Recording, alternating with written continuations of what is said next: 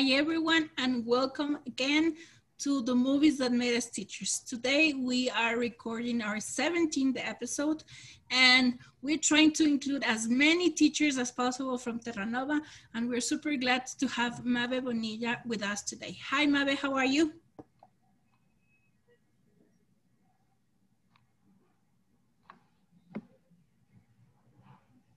Okay.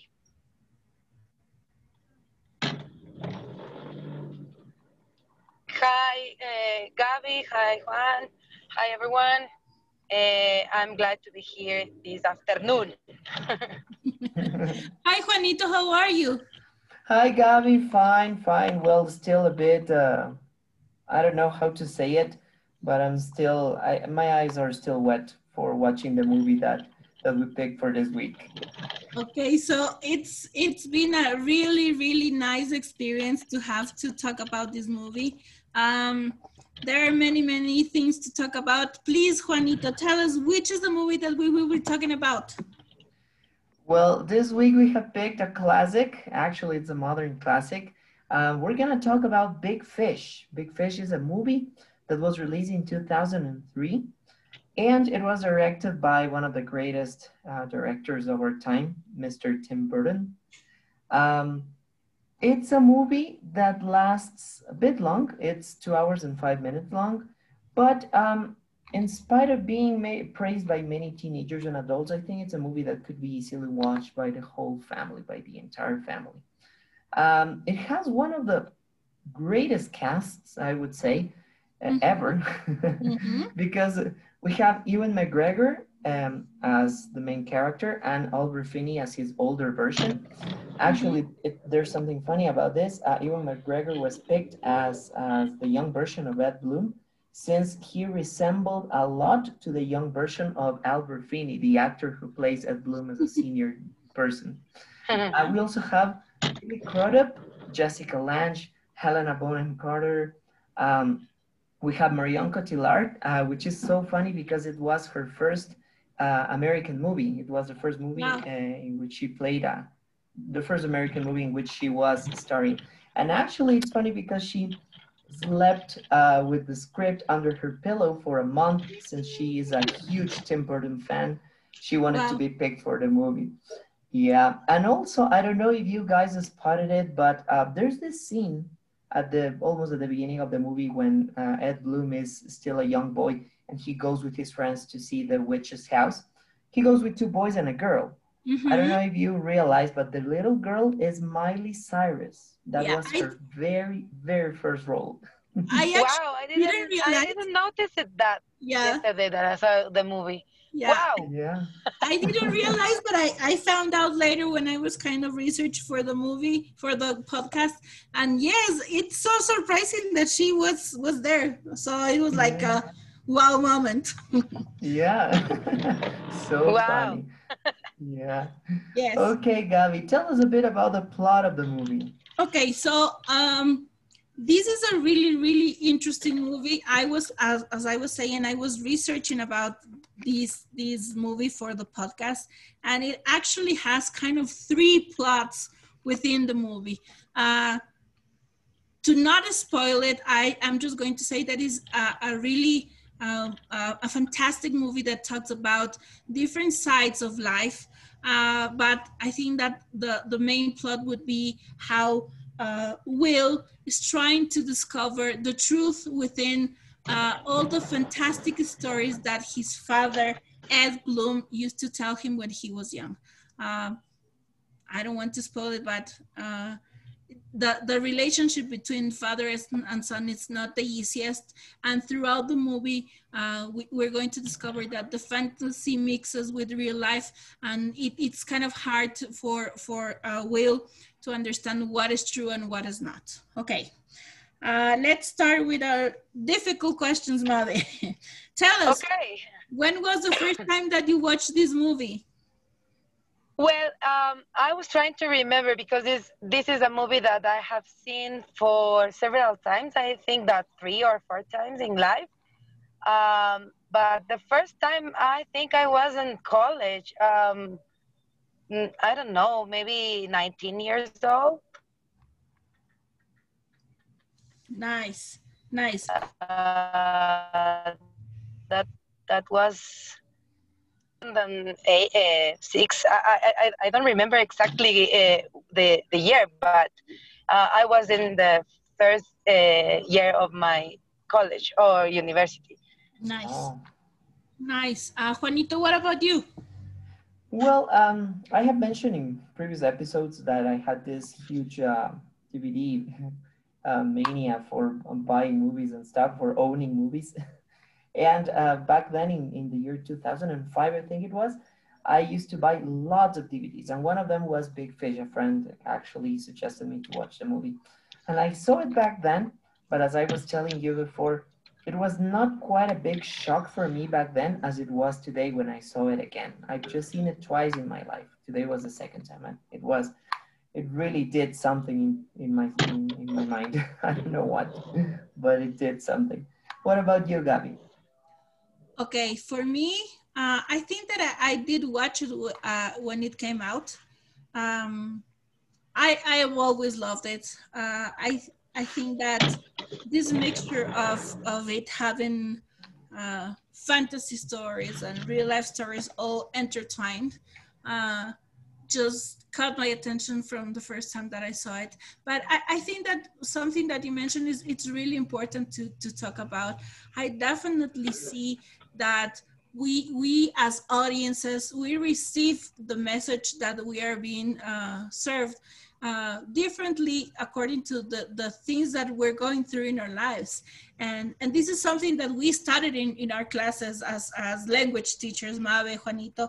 Uh, definitely the audience and the context uh, of, of the author and the, and the, and the receiver is, is something that that really uh, can affect the message that we are receiving. So um, I, I really really uh, think that uh, when when you watch or read or or, or digest something, uh, where you are in your life, it, it, it has an effect on it. Okay. That's true. Uh, let's move on to the next question. Um, Mabe, uh, our podcast is called uh, The Movies That Made Us Teachers.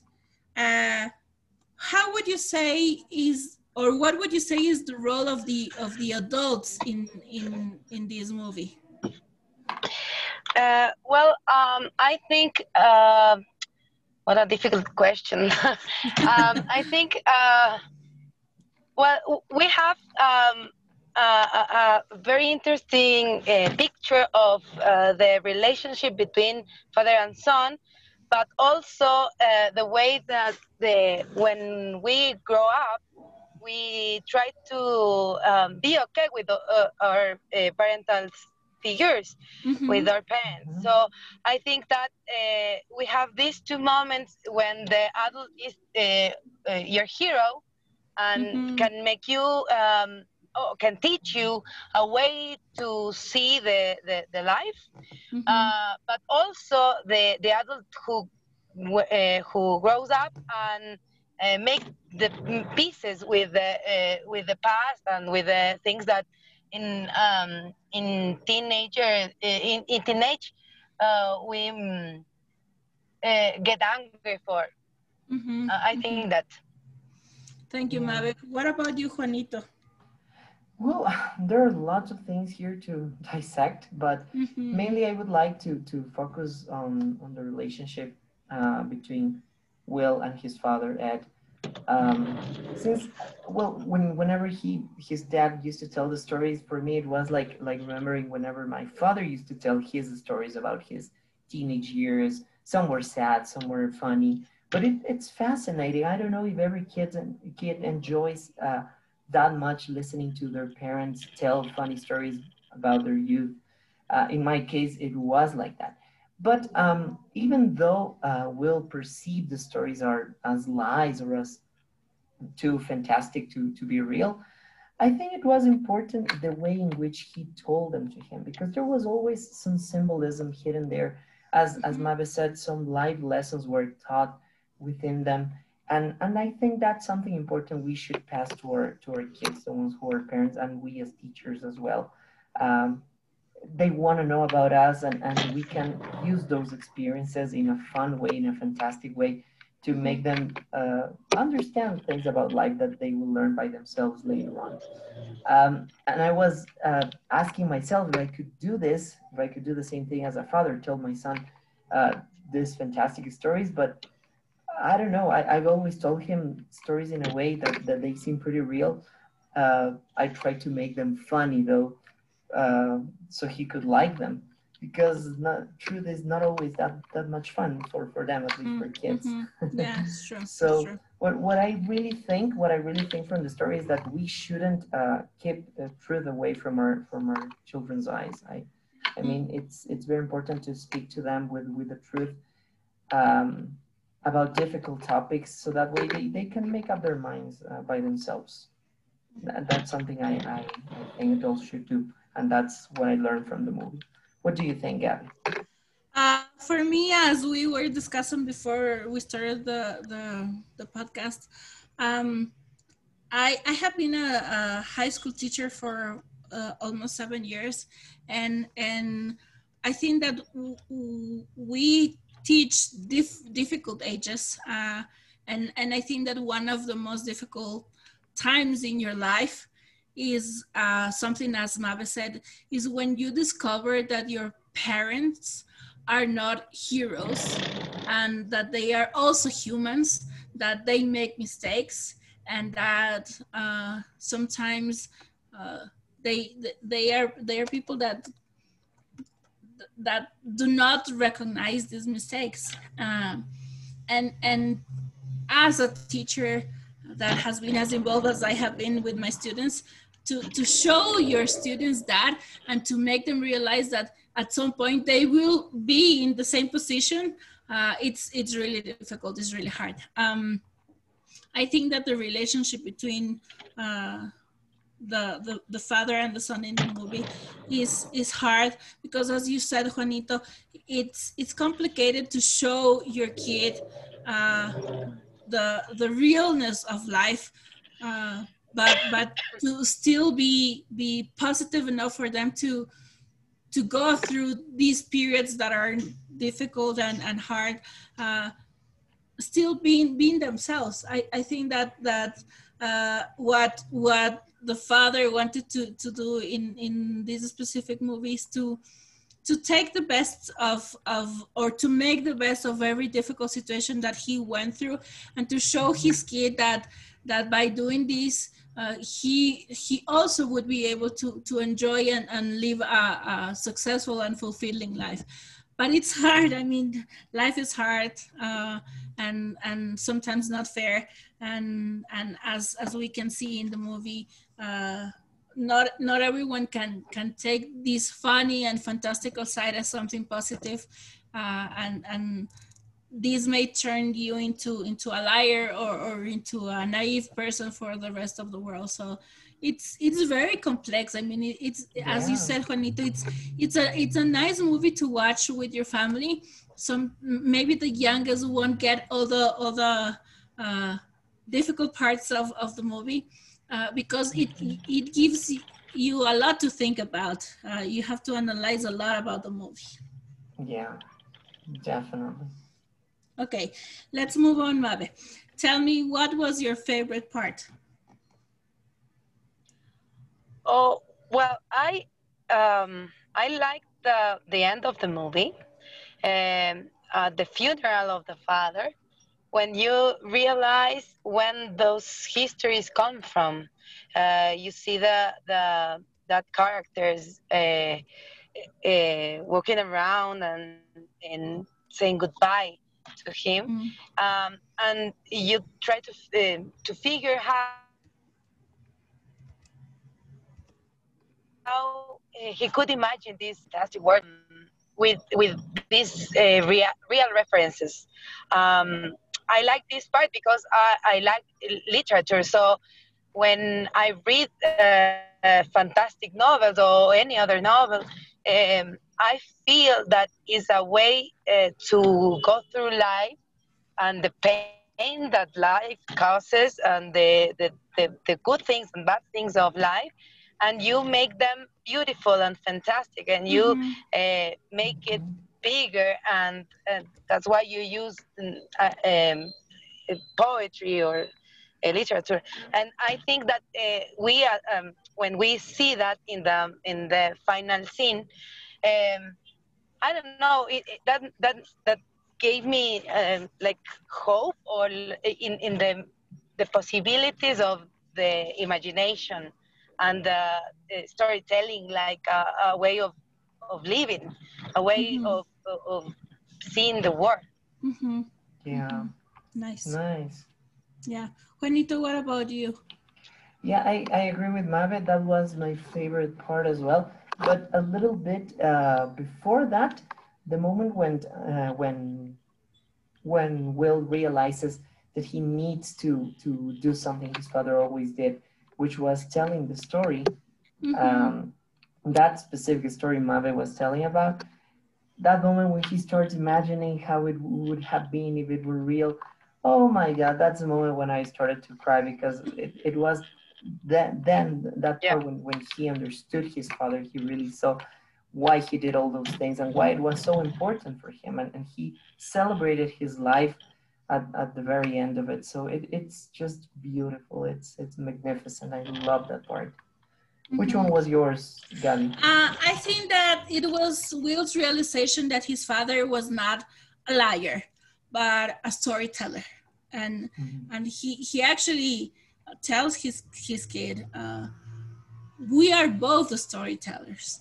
You are talking about facts, and and I am talking about fantasy, and and that doesn't make him make you better than me or me better than you. It's just a different way to to to see life or to see the same the same the same piece of paper could be could be shown in, in many many different ways. So i think that that is something that should be taken into consideration because uh, for you guys that raise your kids um, it's it's the way that you want to raise them. It's the way that you want to show them the world.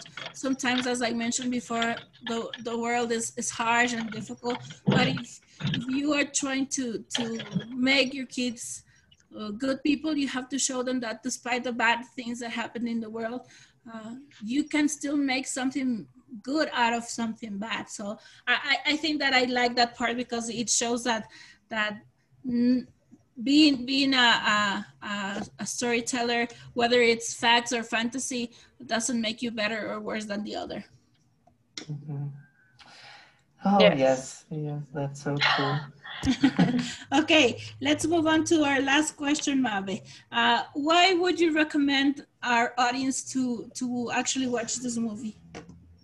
Well, um, first of all, is because of the art of the movie. Um, Tim Burton is a huge director and he has a um, well a, a, a, good team there. So you have an excellent uh, performance of Ewan McGregor and the other actors, and also the colors and the aesthetics of the the, the, the movie mm-hmm. um, is. Uh, the first thing that I recommend. Uh, then is the script, uh, uh, obviously, uh, the, the story that's behind the, the movie, uh, because you can, um, mm, I don't know, you, you, you can uh, think about this need of fantasy that we have like human beings. I mean, we are the only beings in this uh, word that make stories uh, to explain our lives, to explain the, the, the nature or uh, the where we co- uh, we come from or uh, where we are going to go. I, don't know needs and, and and when you try to understand that need, um, you can see that movie and and, and in I don't know in like an ordinary way uh, we have stories all the time in in, in the tiny parts of our lives and, uh, mm-hmm. and that's why I, I, recommend i don't know to increase your imagination or make it uh, in, in the better way um, i don't know how to say that mm-hmm. Mm-hmm. very yeah. good Mabe. juanito to revalue yeah oh yes Yes, and and I totally agree with you, Mabe. It's uh, it's fantastic to remind ourselves how important it is to praise fantasy and and the big role it plays in our lives. People, specifically people who love art, literature, um, movies, theater. We we kind of enjoy this movie for those reasons also. Um, uh, you mentioned something important also that Tim Burton was the director of this. Uh, his uh, trademark is present all the time. Um, and so you guys know uh, the first person who was picked to direct the movie was Steven Spielberg, mm-hmm. but he luckily dropped the project because I don't know if it would have been wow. the same. Probably it would no, have been it, a good it, movie, but yeah. not the same. Not the same. Uh, also, definitely. also cinematography is brilliant. It's it's amazing. There are some scenes in which you can see uh, images coming to life, and as we said, also the cast. The cast is amazing. Um, Matthew McGrory, the the the giant, Carl the giant. Mm-hmm. Um, it's funny because he he back then he was he, he had the Guinness World Record for having the largest feet. oh. yeah, his shoes were twenty nine point five. Imagine wow. that. Wow. That's kind of big. Yeah, and, and all the cast. I mean, Helena Bonham Carter is always a delight to watch. Uh, she's such a great actress, and uh, well, Matthew. Um, I mean, Ewan McGregor was so great also in this movie. He's so funny and so sweet at the same time. Mm-hmm. Um, I think there are many reasons why people should watch this movie. What do you think, Gabby? Uh, for me, definitely the cinematography. Uh, these these very uh, marked scenes where where uh, the, the director wants to show us the difference between the fantastic world and the real world. I think that it's it's very catching. Uh, you can definitely feel it and sense it. Um, definitely also about the the story itself. But what I think I like the most about the movie is the symbolism on it. Um, just starting with the title, mm, Big Fish is is is a symbol for for what I think both characters go through from being just little fishes in a small pond to, to swimming in a huge ocean. And and i have felt that way sometimes. I, I have felt like like a small fish or like a big fish. And and i think that that symbolism is, is something that that has caught my eye when when i have watched this movie. Yes. Okay mabe thank you so so much for being part of our podcast this week uh, we really appreciate you being here. We were thinking that we were not going to be able to find a, a language teacher that could speak English that well. So thank you so much for making that effort, and and you did it yes. super super. so it was really really nice to have you here. Okay, thank you. Thank you for inviting me, and thank you for your patience with my speaking. uh, but I, I felt I, I felt really nice uh, talking with you guys. Nice, nice. Oh, thank you so much. Juanito, please remind our listeners where they can contact us.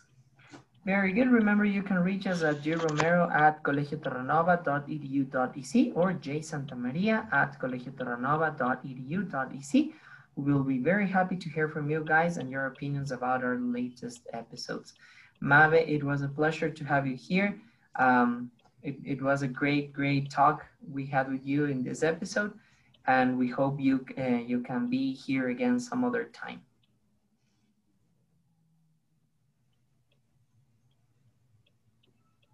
And one last question, Mabe.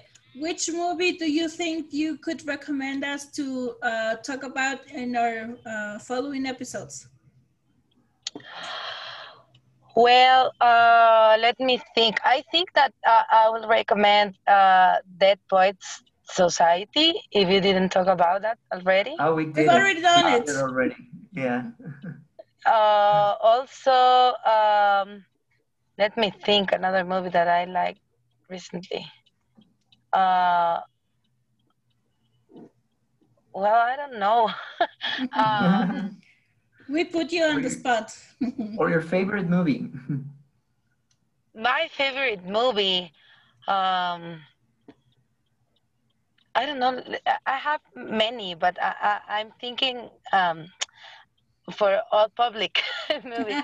um, uh, I think I like um, well Hotel Budapest. I like a lot. Oh, Nice.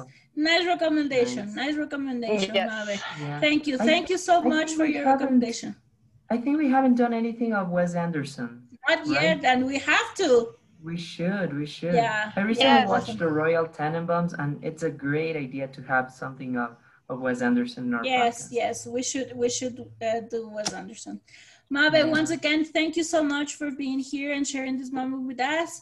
Uh, and uh, thank you to our listeners to, for uh, being part of, of this great adventure. We will be in touch next week. Thank you. Bye. Bye.